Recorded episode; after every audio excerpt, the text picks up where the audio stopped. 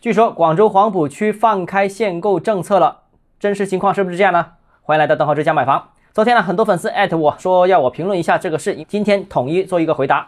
目前没有官方消息说黄埔限购政策要松绑，这个没有官方消息，包括暗中松绑也没听说啊。那昨天的黄埔的各大楼盘仍然在执行原有的政策，那个别项目说可以，但具体怎么操作是不知道的，一定是项目自己操作，而不是有官方文件和官方操作方式的，这个和政策无关。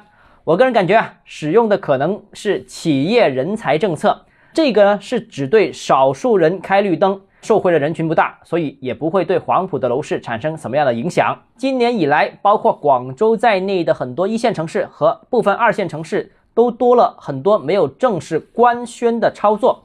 那也就是说，真实执行了，但是没有官宣文件。其中就包括广州的花都啊、南沙等等区域，还有深圳的二手房指导价等等。那部分区域对部分人群开放限购政策，但是呢，整体效果是一般般的。我认为有几个原因。首先，第一个太低调了，几乎没什么人知道，现在才陆陆续续传导到市场。第二个呢，就是松绑的力度也是比较有限的，只是局部群体受惠，影响大局不明显。第三呢，就是市场其实还是总体下行，掩盖了这些政策可能产生的一些效果。过往这些楼市的政策其实已经足够让市场复苏了，但今天再用这些招数，效果似乎不明显。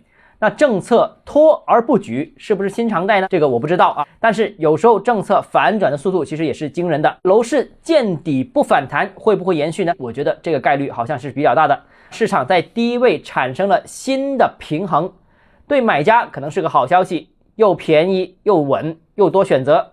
但对于从业人员而言，可能就不是好消息了。未来可能不会有太多新增的招聘机会。好，今天节目到这里。如果你个人购房有其他疑问，想跟我交流的话，欢迎私信我或者添加我个人微信，账号是加买房六个字拼音首字母小写，就是微信号 d h e z j m f。想提高财富管理认知，请关注我，也欢迎评论、点赞、转发。